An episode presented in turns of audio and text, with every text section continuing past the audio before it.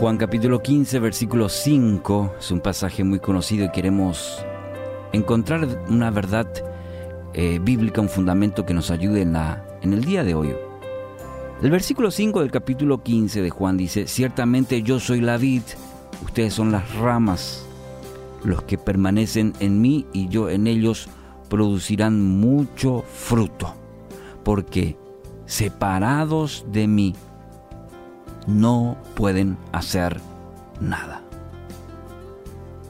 Quisiera que graben su mente, en su corazón, estas palabras de Jesús. Separados de mí no pueden hacer nada. Separados de mí no pueden hacer absolutamente nada. Las palabras de Jesús es un, es un pasaje maravilloso y de la cual podemos sacar muchas enseñanzas para nuestro caminar con Dios. Interesante esta analogía que Jesús hace con la vid. Nosotros eh, como ramas, elementos que eran muy conocidos para el judío de la época. Vid y rama, bueno, no pueden vivir separados. Las palabras de Jesús aquí son determinantes al declarar los que permanecen en mí van a producir mucho fruto. La tarea que tenemos eh, es determinarnos cada día. En primer lugar, permanecer permanecer en Dios, para que nuestra vida logre propósito, permanecer. Está pasando por situaciones difíciles, permanezca. Para que logre el propósito de Dios debe permanecer juntito a Él, pegado a Él diríamos. ¿eh? Ahora, ¿qué implicancias tiene el permanecer? Primero, creer que Él es el Hijo de Dios. Tenemos que partir de ese fundamento principal, que tú eres hijo de Dios, que Él es tu Padre Celestial. Ese es el fundamento por el cual va a, va, va a ser nuestra relación, va a crecer, se va a fundamentar y tiene la implicancia directa al permanecer, el creer que Él es el Hijo de Dios, que Cristo es el Hijo de Dios, Él es nuestro Padre.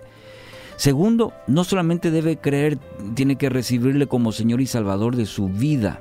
Si mucha gente anda, pero sí, yo creo, yo creo en Dios, yo creo en Jesús, pero eso se debe traducir en el segundo principio, la implicancia de permanecer, recibirle como Señor y Salvador de su vida.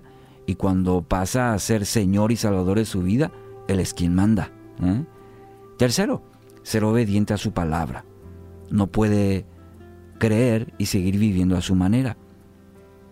La palabra de Dios es nuestra eh, es, la que rige nuestra conducta, nuestra fe, entonces creer en ella y seguir viviendo de acuerdo a la palabra de Dios. La palabra de Dios entonces es norma de fe y conducta para nosotros. Cuarto, ser fieles. Van a venir momentos difíciles, desánimos, eh, temor, pero debe decidir mantenerse en el camino, ser fieles. Eso también implica permanecer. un quinto principio su relación con Dios debe expresarse también en, otros, es decir, debe cultivar cultivarse en una comunidad de fe. No somos llaneros solitarios en la vida. Dios nos hizo seres sociales.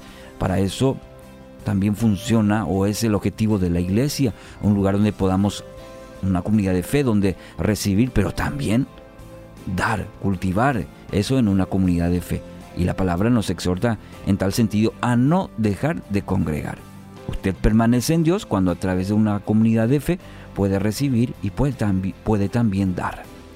Si permanece en Dios a través de estos principios que le cité, tenga la certeza que tendrá éxito. No lo digo yo, lo dice la palabra. ¿Por qué? Porque dará mucho fruto. Así dice la palabra.